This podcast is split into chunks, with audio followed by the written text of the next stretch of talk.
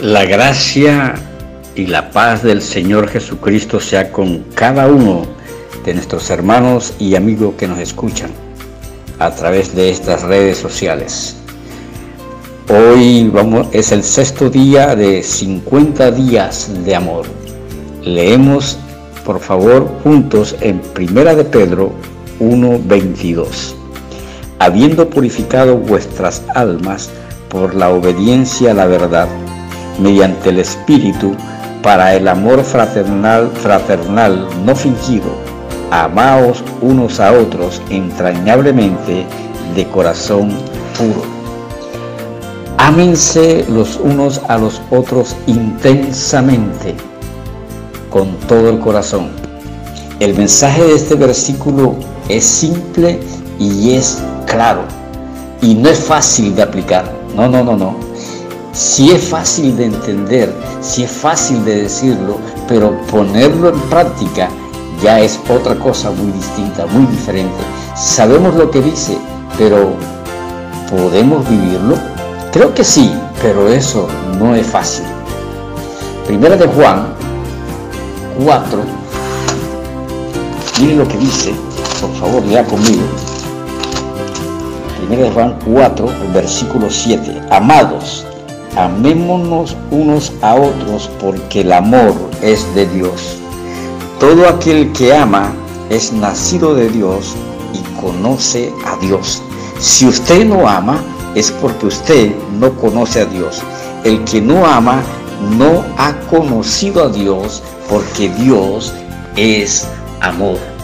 La definición bíblica del amor es sacrificial, un amor que da primero y no espera nada a cambio. El amor bíblico otorga a los creyentes una paz que sobrepasa todo entendimiento. Nadie tiene mayor amor que este, que alguien ponga su vida por sus amigos. Juan 15, 13.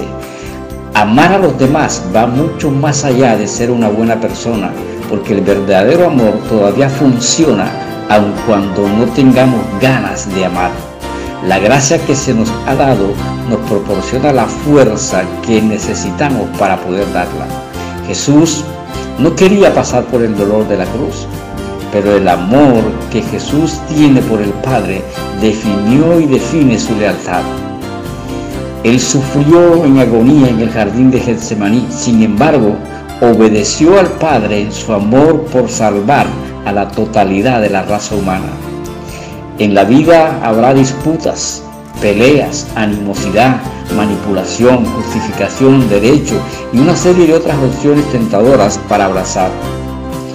Pero en fe elegimos diariamente entregar nuestras inclinaciones para que el amor de Dios pueda moverse a través de nosotros.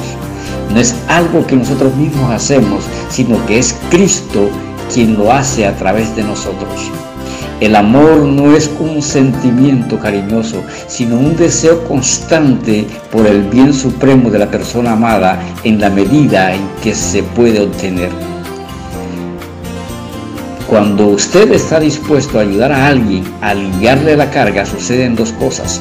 Primero, la otra persona recibe la bendición que tanto necesitaba en, en forma de ayuda, apoyo y amor y en cualquier otra forma. Y segundo, usted cumplirá con la ley de Dios de amar al prójimo como a sí mismo.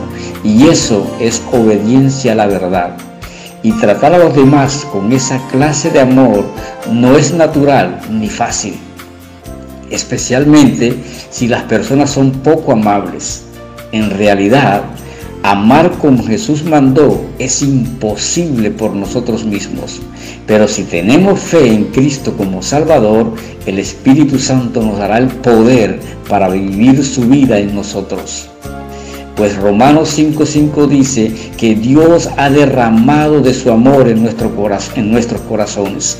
El amor de Dios es algo que nosotros los seres humanos no podemos entender como dice la Biblia, sobrepasa todo entendimiento. Nadie puede amar si no busca y depende al que es amor, a Dios, a Dios, solamente a Dios. y Él derramó sobre nosotros ese amor para que seamos llenos de Él. Es una decisión que debemos tomar, hermanos, pues sin Cristo no vamos a poder amar. Por tanto, ya Dios por medio de nuestro Señor Jesucristo, que se entregó a nosotros y por nosotros, nos ha dado de su Espíritu Santo y hizo la mayor parte. La otra la debemos hacer nosotros y es venir donde Él y tener ser de Él y depender de Él para poder amarnos los unos a los otros y para poder depender y amar de verdad, aunque la demás gente no se lo merezca igual que nosotros. Cuando miramos a nuestro alrededor, nuestro entorno lleno de violencia, envidia, egoísmo, guerras, pleitos, contienda, crímenes, violaciones, drogas, borracheras, abusos, maltratos, etc., entonces podemos darnos cuenta la falta de amor de la gente, lo apartada que está la humanidad de nuestro Dios.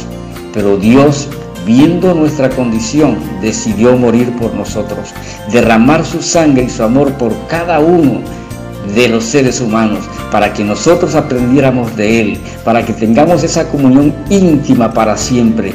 Y los que acudamos a ese llamado, solo los que nos entreguemos a Cristo, como Él se entregó por nosotros, los que lo amemos como Él nos amó a nosotros, son los que vamos a recibirlo, a ser llenos de Él y para poder amar a todas las demás personas.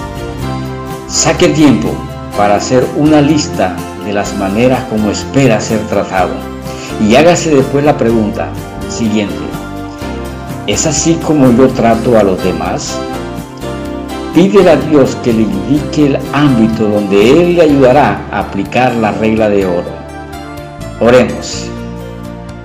Padre, te damos gracias y te damos gloria por tu palabra poderosa.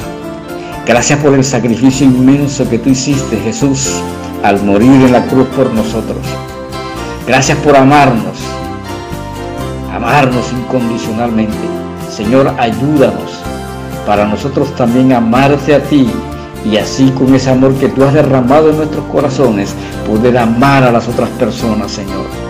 Enséñanos a amar, enséñanos a amar aunque las personas no lo merezcan, porque nosotros tampoco merecemos que nos amen, porque como somos pecadores. Señor, en el nombre de Jesús, te pedimos que tú nos ayudes y nos des la fuerza para hacerlo. Amén.